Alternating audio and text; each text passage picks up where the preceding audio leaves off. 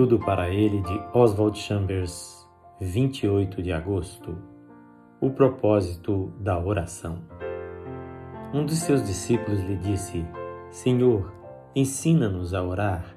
Lucas 11, 1. A oração não faz parte da vida do homem natural. Ouvimos dizer que a vida de uma pessoa sofrerá se ela não orar, mas eu questiono isso. O que sofrerá é a vida do Filho de Deus nela a qual se nutre não de comida, mas de oração.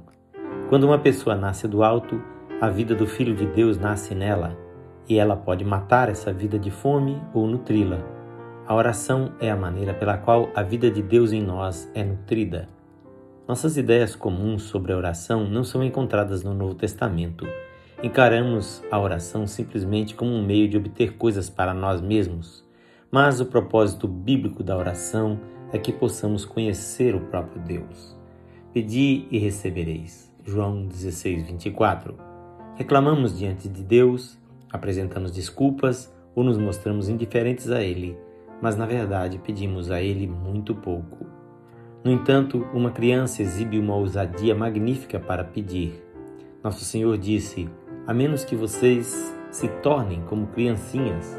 Mateus 18:3. Peça e Deus fará. Dê a Jesus Cristo a oportunidade e o espaço para trabalhar. O problema é que não fazemos isso até que estejamos no nosso limite.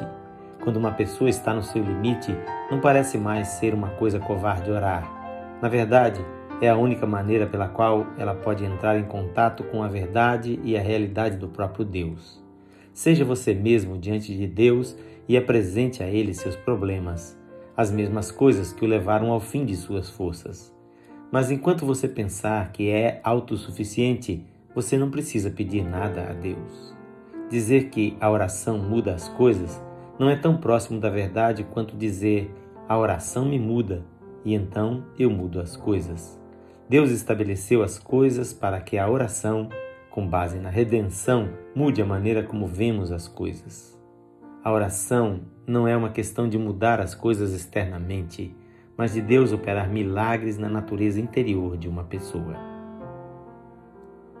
Esta leitura é feita por seu amigo, pastor Edson Grando. Que o Senhor Jesus abençoe a sua vida e lhe conceda viver uma vida de oração.